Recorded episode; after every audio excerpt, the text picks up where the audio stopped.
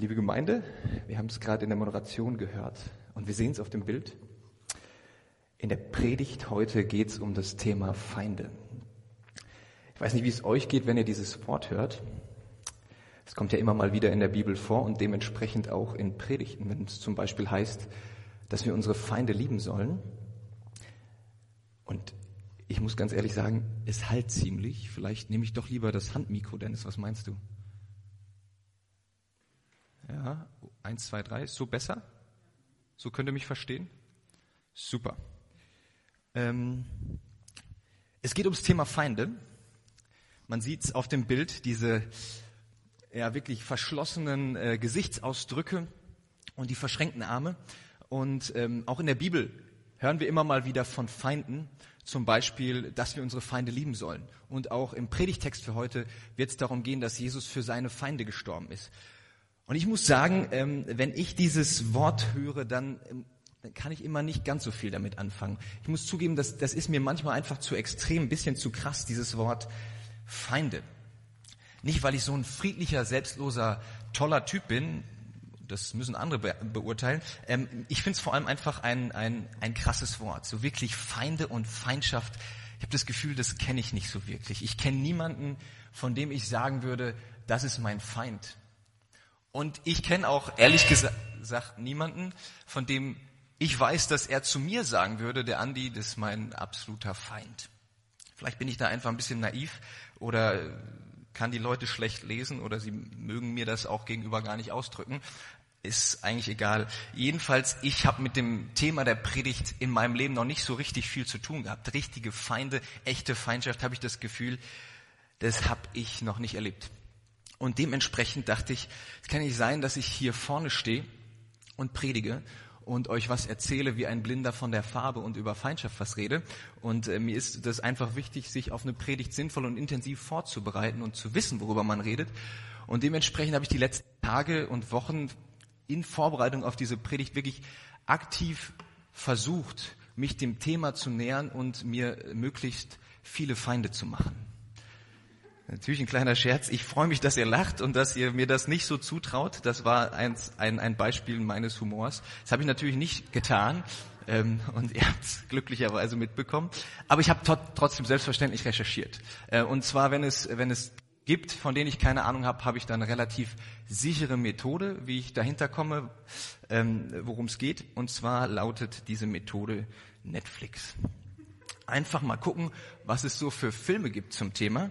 Ähm, und bei meiner Recherche ist mir tatsächlich ein Streifen ins Auge gefallen, der heißt Fury, übersetzt auf Deutsch ungefähr sowas wie Wut oder auch Zorn. Ich weiß nicht, ob ihr den Film kennt. Der deutsche Titel des Films lautet Herz aus Stahl bisschen martialisch. Und im Trailer äh, sieht man tatsächlich eine Menge Soldaten, viel Schlamm, viel Geschieße, eine ganze Menge Panzer, Shia LaBeouf und auch Brad Pitt. Und da habe ich mir gedacht, in dem Film kann man mit Sicherheit was über Feindschaft lernen, den schaue ich mir an. Und man lernt auch was. Die Story spielt in Deutschland 1945. Ähm, ich muss dazu sagen, es ist Fiktion, also es ist keine echte Geschichte, es beruht nicht auf wahren Begebenheiten. Natürlich den Zweiten Weltkrieg, den Einsatz der Amerikaner in Deutschland hat es gegeben, aber diese äh, Menschen, die wir dort kennenlernen, die sind ausgedacht. Und ähm, wir lernen unter anderem einen, einen, wenn wir den Film gucken, einen Panzerkommandeur kennen, Don Collier. Brad Pitt spielt ihn und der sticht eigentlich so hervor in diesem Film. Der hat zwei Charaktereigenschaften, die ziemlich deutlich sind. Erstens ähm, er setzt alles daran, dass die Leute, die bei ihm im Panzer sitzen, dass die überleben. Das ist ihm das Wichtigste überhaupt. Dafür würde er alles geben. Und, ähm, und seine zweite Charaktereigenschaft, die wir immer wieder mitbekommen, ist ein unglaublich unbeschreiblicher Hass gegenüber deutschen Soldaten und der, vor allem der SS. Ähm, und man schaut diesen Film an, muss man nicht unbedingt, ist, also, das werde ich noch drauf kommen, ist, ist, ist ist jetzt keine Filmempfehlung, diese Beginn der Predigt. Man schaut diesen Film an und man schaut diesen Soldaten zu und ist eigentlich hin und her gerissen. Denn ähm, einerseits wissen wir natürlich alle, ähm, dass sich völkermordende Nazis nicht mal eben durch Diplomatie von ihren Gräueltaten abhalten lassen. Dass das nicht möglich ist und dass gerade wir als Deutsche dankbar sein müssen für den Einsatz und das Opfer, das die Soldaten der Alliierten äh, im Kampf gegen die Nationalsozialisten erbracht haben. Und andererseits das hatte ich ja schon angedeutet, sind die Männer um Don Collier und er selbst auch keine Ausgeburten an Menschlichkeit und Güte. Ganz im Gegenteil. Es gibt eine kleine Ausnahme zu Beginn des Films. Da lernen wir Norman Ellison kennen. Ich weiß jetzt gerade leider gar nicht, wer ihn spielt. Das, das ist ein, ein junger Amerikaner und der stößt eigentlich erst durch ein Missverständnis zu dieser Panzerbrigade dazu. Eigentlich ist er eingeteilt für Sekretäraufgaben für irgendeinen Kommandanten oder Offizier, aber er sitzt dann auf einmal im Panzer und äh, ist dementsprechend völlig überfordert mit dem, was ihn dort erwartet. Ähm, in einer Schlacht zögert er zu schießen, weil sein Gegenüber äh, ihm so jugendlich, kindlich rüberkommt, ein ganz junger Deutscher, und er drückt nicht ab. Und weil er nicht abdrückt, gerät seine ganze ähm, Kompanie in, in erhebliche Schwierigkeiten und in einen, in einen Hinterhalt. Und dementsprechend erbost ist sein Kommandeur, ähm, Don Collier, und er befiehlt ihm in Anschluss daran, befiehlt er ihm tatsächlich einen Gefangenen zu erschießen. Und Norman Ellison wehrt sich mit allem, was er hat dagegen. Er will das nicht. Don Collier auf der anderen Seite will ihm das Töten beibringen, weil er weiß, er muss das können auf dem Schlachtfeld, sonst wird er immer wieder seine Leute in Gefahr bringen. Aber, aber Norman Ellison wehrt sich mit allem, was er hat. Er will dieses Kriegsverbrechen nicht begehen. Er will keinen Gefangenen erschießen. Und das ist in all diesen Gräueltaten, in diesem wirklich dunklen Film noch so ein, ein Funken an Menschlichkeit. Da hat jemand ein Stück weit Gewissen noch. Da ist irgendwie noch was da. Und es tut fast ein bisschen gut. Aber es währt nicht lang. Denn ähm, tatsächlich weicht relativ schnell weichen die Gewissensbisse von Norman Ellison und seine Zurückhaltung einer einer Leidenschaft für die Vernichtung des Bösen. Und in der Mitte des Films taufen ihn seine, seine Kameraden uh, The Machine. Ein Hinweis auf die Kaltblütigkeit und auf die, ähm, auf die, auf die maschinenartige Art und Weise, wie er mit der Waffe umgeht. Und wieder ist man hin und her gerissen. Selbstverständlich, der Einsatz dieser, dieser amerikanischen Panzerbesatzung ist notwendig und richtet sich gegen ein abgrundtief böses Regime und eine menschenverachtende Ideologie. Aber auf dem Schlachtfeld lassen sich Deutsche und Amerikaner nur anhand ihrer Uniform voneinander unterscheiden. Jedenfalls in diesem Film. Nicht am Maß der Brutalität, auch nicht an ihrer Skrupellosigkeit und auch nicht so in der Art und Weise, wie sehr und wie tief sie den Gegner, den Feind hassen. Ihr ahnt, es ist kein besonders erbaulicher Film. Ich habe ihn trotzdem durchgehalten und bis zum Ende angeschaut, extra für diese Predigt und äh, habe die Recherche ordnungsgemäß abgeschlossen und ich bin zu folgendem Ergebnis gelangt. Feindschaft bedeutet, alles daran zu setzen, sein Gegenüber zu vernichten. Und dabei ist es völlig egal, wie gerecht, wie gut, wie, wie, wie, wie menschlich die Motive dahinter sind. Feindschaft ist immer brutal. Feindschaft ist immer schrecklich. Soweit also meine Recherche. Was hat jetzt der Predigtext zum Thema zu sagen?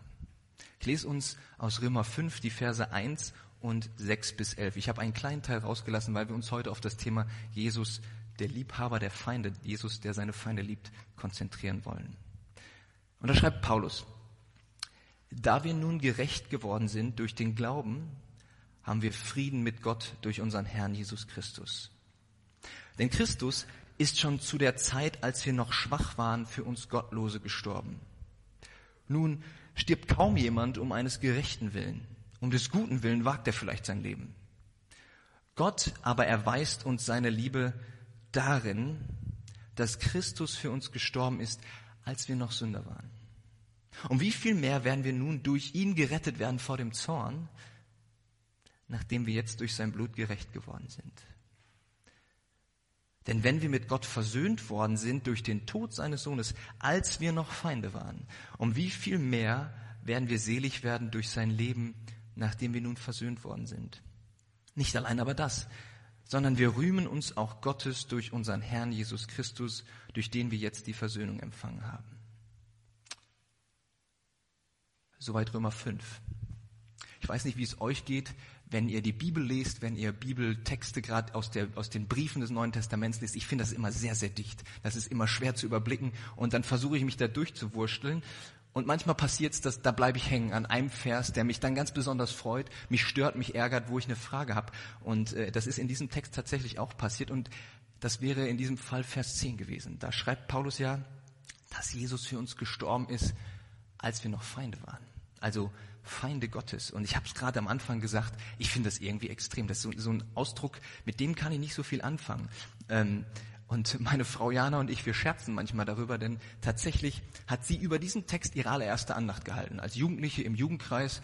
Und ich habe in meiner sehr, sehr weisen und, wenn man so will, erfahrenen und theologisch gebildeten Art gedacht, und es für eine gute Idee gehalten, sie zwei Minuten bevor sie auf die Bühne gehen wollte, um diese Andacht zu halten, ihr zu sagen, du, ich hätte noch einen Tipp für dich.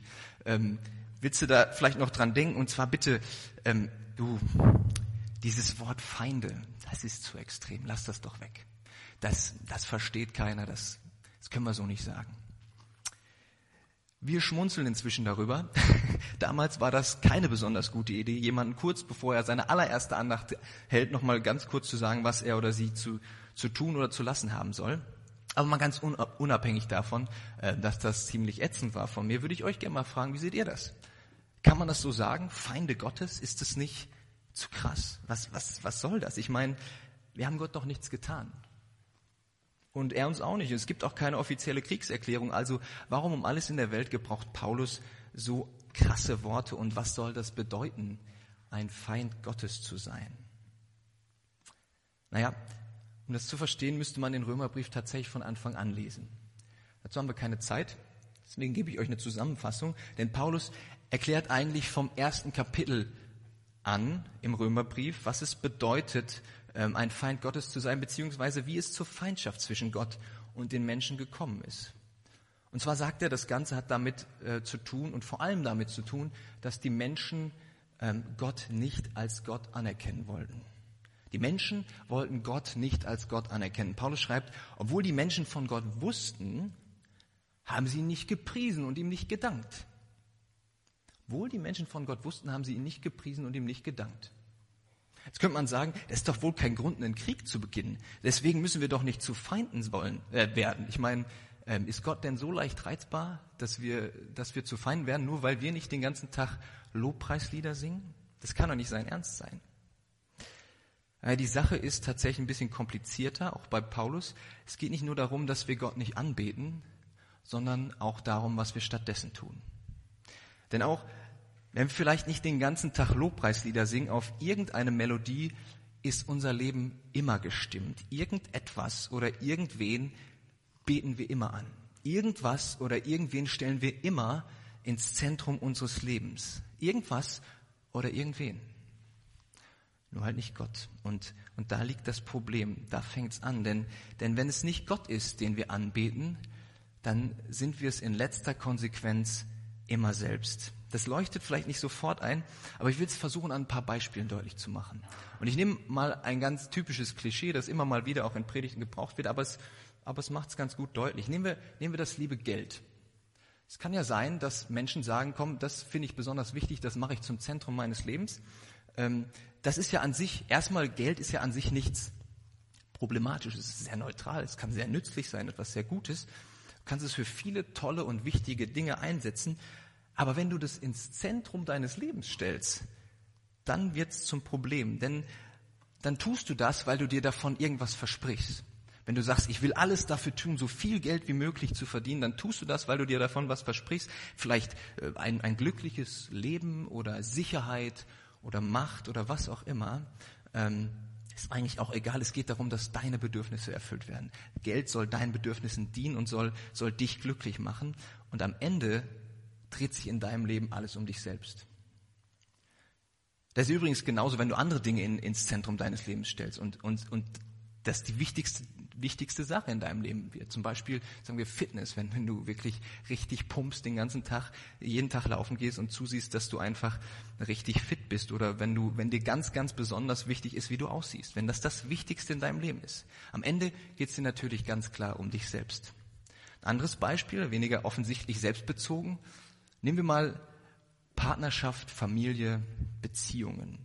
Ich finde, das ist ein ganz wunderbares Ding und ähm, um das zu leben, braucht man natürlich ein, ein gewisses Grad an Kompromissbereitschaft. Man muss was einsetzen. Man kann nicht sich nur um sich selbst drehen, dann funktioniert das nicht.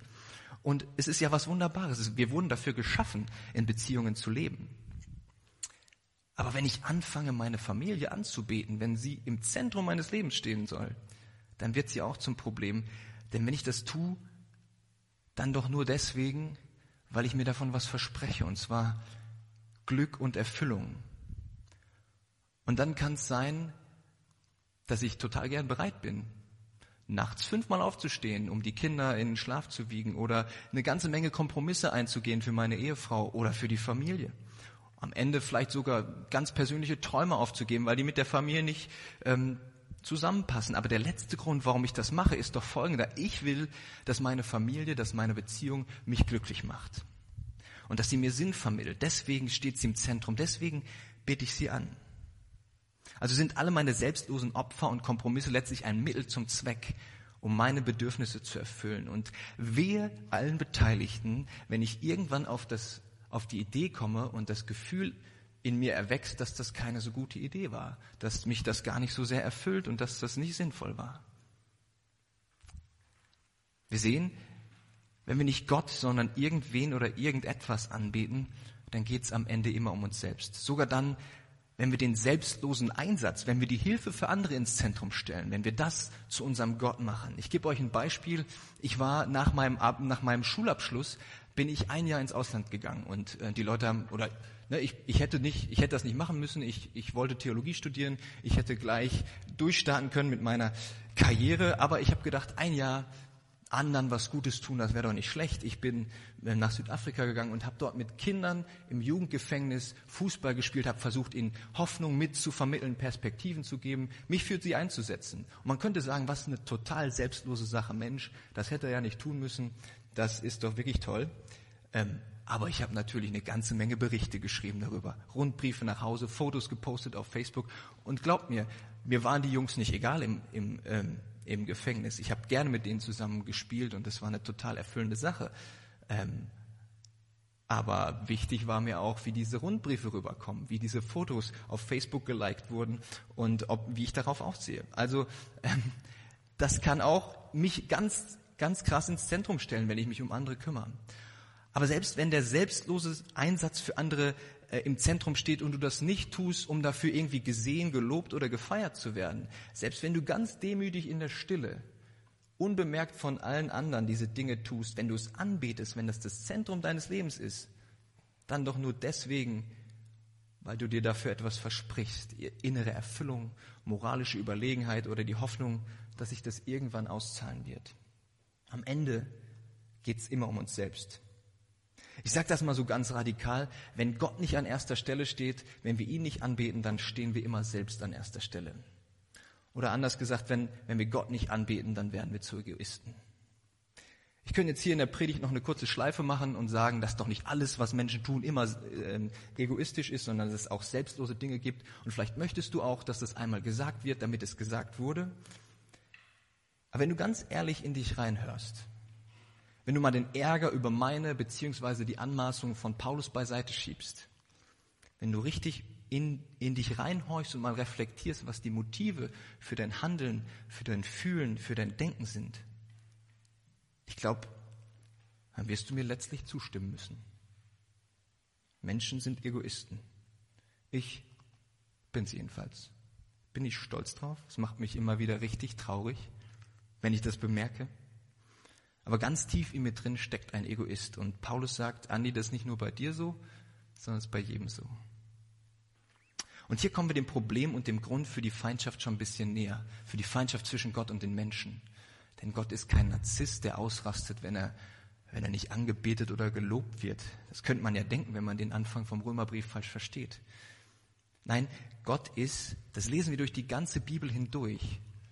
Und dann explizit im ersten Johannesbrief, Gott ist die Liebe. Und das Problem ist, Liebe und Egoismus passen nicht zusammen. Es sind zwei Systeme, die miteinander nicht kompatibel sind.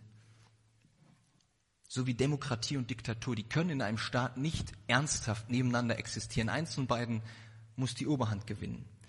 Wenn ich mich und meine Bedürfnisse ins Zentrum stelle, dann bin ich in letzter Konsequenz unfähig zu lieben wirklich zu lieben. Denn Liebe ist das exakte Gegenteil von Egoismus. Liebe, Liebe denkt weder zuerst noch in letzter Konsequenz an sich selbst, sondern immer an das geliebte Gegenüber. Wer also wirklich lieben will, muss sich ganz von egoistischen Motiven befreien. Und wer wirklich egoistisch sein will, der muss sich von Liebe verabschieden. Letztlich kann uns nur eins wirklich bestimmen. Und deswegen herrscht Feindschaft zwischen dem Gott, der die Liebe ist, und den Menschen, die vom Egoismus bestimmt werden. Und ich hatte es ja in meiner Recherche herausgefunden. Es ist egal, wie gerecht, wie gut, wie menschlich, wie, wie sinnvoll die Motive der einen Partei sind oder die, das Anliegen der einen Partei ist. Und das könnte man bei Liebe bei Gott ja denken. Das ist was total Sinnvolles und Schönes und Gutes. Aber wenn Feindschaft herrscht, dann ist das immer schrecklich und dann ist das immer brutal. Und so ist es auch zwischen, in der Feindschaft zwischen Gott und den Menschen, zwischen, zwischen Egoismus und Liebe. Gott muss da aktiv werden. Er kann uns nicht in einer neutralen Position gegenüberstehen, wenn wir egoistisch sind. Er kann nicht zusehen, wie der, was der Egoismus mit uns und dieser Welt so anrichtet. Denn was würde passieren, wenn Gott dem Egoismus nicht den Krieg erklären würde? Und diesem alle Liebe aus, auffressenden System des Egoismus einfach freien Lauf lassen würde. Man möchte, möchte sich das nicht ausmalen. Und das müssen wir auch nicht. Denn eine grundlegende Idee davon kriegen wir tagtäglich vor Augen gemalt wie der Egoismus von uns Menschen die Schöpfung zerstört und alles aus ihr rauspresst, bis wir zuerst den Armen und Schwachen und schließlich uns selbst die Lebensgrundlage genommen haben. Wie unsere Selbstanbetung dazu führt, dass ähm, eine Gruppe von Menschen über Leichen von einer anderen Gruppe von Menschen geht, nur um ihre Interessen durchzusetzen. Bis die stärkere Gruppe gewonnen hat und sich dann wieder spaltet in eine starke und in eine schwache Gruppe und das Spiel von neuem beginnt. Und so vernichtet die, der Egoismus zuerst die Schöpfung, dann seine Mitmenschen und am Ende sich selbst. Jetzt kannst du sagen, Andi, jetzt mach mal halblang, was ist eigentlich los mit dir? Du hast ja ein massiv negatives Bild von der Welt und von den Menschen. Ist dir irgendwas Schlimmes heute widerfahren oder in deinem Leben, dass du so drauf bist? Es gibt doch auch so viele gute Dinge in der Welt, so viel Schönes, so viel Liebe. Was ist denn damit? Hast du das nicht bemerkt? gebe dir recht, das gibt es und das, das, das erleben und sehen wir ja tagtäglich auch um uns herum. Gerade in dieser Krise, wie sich Menschen tatsächlich echt solidarisch zeigen. An, anfangen, ähm, zu, also wie sie, wie sie für Gefährdete einkaufen gehen, wie sie zu Hause bleiben, damit die Pandemie eingedämmt wird. Wie viele Menschen in dieser Welt setzen all ihre Kraft ein, um den Unterdrückten und Schwachen eine Stimme zu geben. Und wie viele Menschen ähm, kämpfen mit Leidenschaft um die Zukunft des Planeten. Das ist doch nicht nichts. Das ist doch irgendwo auch von Liebe und Selbstlosigkeit motiviert, oder nicht? Widerlegt das jetzt Paulus und seine Sicht auf den Menschen? Ich glaube nicht. Ich glaube, ich glaube, dass wo wir diese Beispiele von selbstloser Liebe sehen, da sehen wir Gott am Werk, im Menschen. Da sehen wir ein kleines bisschen von der Gnade und Liebe Gottes, die uns nicht vollkommen uns selbst und unserem Egoismus überlässt. Denn wenn Gott uns freien Lauf lassen würde, würde das schrecklich ausgehen. Noch schrecklicher als alles, was wir sowieso schon sehen in den Nachrichten. Das will man sich nicht ausmalen. Und Gott kann und will das nicht zulassen. Deswegen greift er ein und zieht in den Krieg. Und Gottes Krieg gegen den Egoismus nennt die Bibel Zorn. Fury. Und der ist schrecklich. Der ist brutal, der ist vernichtend und er stellt sich gegen alles, was sich wagt, seiner Liebe in den Weg zu kommen. Das ist die Kehrseite der Liebe Gottes. Das Alte Testament kann da ein Lied von singen. Wenn wir heute jetzt nicht in der Predigtreihe wären, ähm, die sich mit den Bildern von Jesus beschäftigt und wir Jesus als Liebhaber der Feinde kennenlernen, dann wäre heute der Predigtext Jesaja 5 der wäre heute dran gewesen, dass das Weinberglied und das ist ein Gedicht, das sich nur damit auseinandersetzt, was passiert, wenn Gott in den Krieg zieht, wenn sein, wenn sein Zorn und seine Gerechtigkeit gegen, gegen den Egoismus antritt. Aber machen wir uns nichts vor. Das ist nicht nur im Alten Testament so. Auch das Neue Testament, auch Jesus, auch Paulus wissen von diesem Zorn und sie wissen, wie schrecklich dieser Zorn ist. Und auch den will man sich nicht ausmalen. Ich glaube, im schlimmsten Fall überlässt Gottes Zorn einen Egoisten einfach sich selbst. Da ist dann kein bisschen Gnade und kein bisschen Liebe mehr, das diesen Egoismus eindämmt. Das muss die Hölle sein, wenn wir langsam aber sicher durch unsere Selbstbezogenheit alle Liebe zerstören, wenn wir langsam aber sicher alle Beziehungen zugrunde richten, bis wir ganz allein sind und daran kaputt gehen. Das ist die Hölle. Es wäre gerecht und konsequent. Und nicht nur das, es wäre auch maximal effektiv, denn am Ende würde sich, wie gesagt, der Egoismus selbst zerfressen. Und ähm, dann wäre die Sache gelöst, ohne dass Gott irgendeinen Kollateralschaden in diesem Krieg zugefügt worden wäre. Den Krieg gegen den Egoismus würde die Liebe problemlos gewinnen. Sie müsste einfach nur zusehen und abwarten. Das bedeutet es, ein Feind Gottes zu sein. Am Ende richtet man sich selbst zugrunde. Es ist gerecht, konsequent und effektiv, aber eben auch unglaublich schrecklich. Diese Eingangsfrage haben wir jetzt sehr lange und sehr ausführlich geklärt. Spätestens jetzt wäre es mal sinnvoll, über den Rest des Textes zu sprechen, über dieses Bild von Jesus als dem Liebhaber der Feinde. Es kann ja nicht angehen, dass wir stehen bleiben, nur weil ich mich an diesem Vers 10 aufgehängt habe und gestört habe. Im Rest des Textes geht es hauptsächlich darum, dass Christus für uns gestorben ist. Und dass das nicht nur eine extrem verwunderliche Sache wäre, weil man eigentlich nicht für seine Feinde stirbt, sondern dass das Ganze auch irgendwie irgendwas an der Beziehung zwischen Gott und den Menschen verändert haben soll. Denn Paulus schreibt ja, nun haben wir Frieden mit Gott durch unseren Herrn Jesus Christus. Aber der Reihe nach. Zum ersten Punkt, Paulus findet es erwähnenswert, dass Jesus für uns gestorben ist, als wir noch Feinde waren. Denn so funktioniert das eigentlich nicht. Feinde sterben nicht für Feinde. Das kann ich aus meinen Recherchen bestätigen. Sterben für den Feind, das entspricht nicht dem Konzept oder Idee der, der Idee der Sache. Im Film Fury kommt es zwar immer mal wieder vor, dass Menschen ihr Leben für andere lassen. Zum Beispiel wirft sich da ein, ein Mitglied der Panzerbesatzung auf eine Granate drauf, um so den Rest der Leute zu, zu retten. Und auch Don Collier, dem es ja darum ging, dass alle in seinem Panzer überleben, der opfert sich ganz zum Schluss für Norman Allison, um sein Versteck nicht zu verraten und ihn vor der Rache der Nazis zu schützen. Also im Extremfall, im Krieg, kann es vorkommen, dass Menschen ihr Leben freiwillig für andere lassen. Für Freunde, für Familienmitglieder vielleicht, für die Liebsten. Aber doch niemals für die Feinde. Das ist völlig abstrus, das ist völlig Quatsch. Das musste man sich mal vorstellen. In dem Film, den ich geguckt habe, da nimmt die Panzerbrigade ähm, irgendwann eine kleine Stadt ein. Und der Weg auf diese, auf diese Stadt zu ist gesäumt von Hingerichteten. Da haben Nazis Menschen umgebracht und aufgehängt, weil sie nicht bereit waren, den aussichtslosen Kampf gegen die Amerikaner weiterzukämpfen. Als Feiglinge, alte Männer, Jugendliche und auch Mütter, die ihre Kinder nicht rausgeben wollten. Und als die Stadt eingenommen ist, wird deutlich, wer dafür verantwortlich war. Wird der SS-Kommandant, der für diese Todesurteile äh, zuständig war, festgenommen. Und allen, den Amerikanern, den Deutschen und auch mir als Zuschauer ist völlig klar, was jetzt passieren muss. Dieser SS-Kommandant muss sterben. Er hat sein Leben durch seine Gräueltaten und Verbrechen gegen die Menschlichkeit verwirkt. Er zeigt übrigens auch überhaupt keine Reue. Wie abstrus wäre es, wenn jetzt ein amerikanischer Soldat käme und sagen würde, nehmt mich, lasst diesen SS-Kommandanten leben. Er schießt mich. Total abstrus, völlig unvorstellbar. Auf diese Idee wird kein Soldat und auch kein Drehbuchautor kommen. Das geht uns gegen den Strich. Warum soll jemand für die Schuld, für die unglaublich große Schuld eines anderen erschossen werden? Jetzt könnte man sagen, muss denn überhaupt jemand erschossen werden?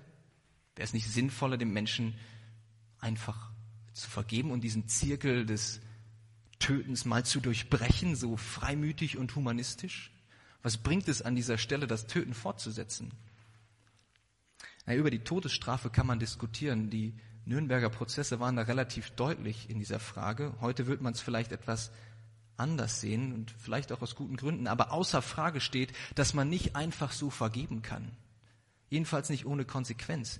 Denn irgendwer muss den Preis für das Unrecht bezahlen. Und entweder tut das der Täter und empfängt eine gerechte Strafe oder der Geschädigte bezahlt die Zeche. Denn wenn jemand einfach so vergibt, dann vergibt er nicht einfach so. Dann zahlt er den Preis, den eigentlich der Täter hätte zahlen müssen. Denn der Geschädigte gibt dann sein Recht auf Vergeltung, auf Sühne, auf Wiedergutmachung auf und trägt das Unrecht, das an ihm geschehen ist, selbst. Kein Verbrechen, kein egoistisches Verhalten, keine Lieblosigkeit wird jemals einfach so vergeben. Irgendwer zahlt immer den Preis. Und zwar Jesus Christus. Die Liebe Gottes in Person. Denn Gott könnte natürlich zornig abwarten, bis sich die Menschheit in ihrem Egoismus selbst zugrunde richtet. Er könnte seine erhaltene Gnade und Liebe einfach ganz entziehen und dabei zu, zusehen, wie wir unserem Schicksal entgegengehen, den Preis für unseren Egoismus selbst zahlen, in einer Welt ohne Gott, in der puren Hölle. Wie gesagt, das wäre gerecht, das wäre konsequent, das wäre effektiv und unvorstellbar schrecklich. Aber Gott will das nicht. Liebe will den Feind nicht vernichten, sondern gewinnen. Trotzdem muss Unrecht bezahlt werden. Trotzdem muss der Krieg gegen den Egoismus gewonnen werden. Und deswegen richtet Gott seinen gerechten Zorn nicht gegen uns, sondern gegen sich selbst und stirbt.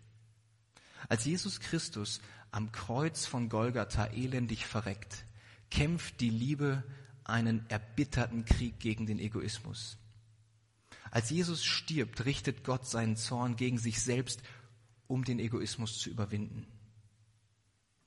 Denn das Kreuz von Golgatha, das wir dort auf dem Bild sehen, ist das taktisch ausgeklügelste Manöver der Kriegs- bzw. der Heilsgeschichte. Denn damit kann der Feind, damit kann Egoismus nicht umgehen.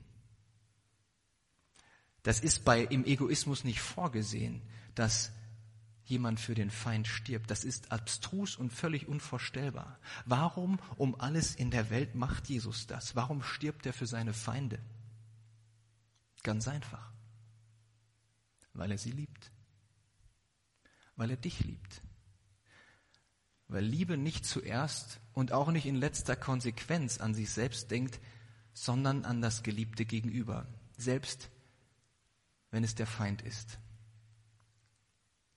Und wenn du erkennst und erlebst, wie tief diese Liebe geht, dass sie bis in den Tod geht, bis in die Selbsthingabe für den Feind.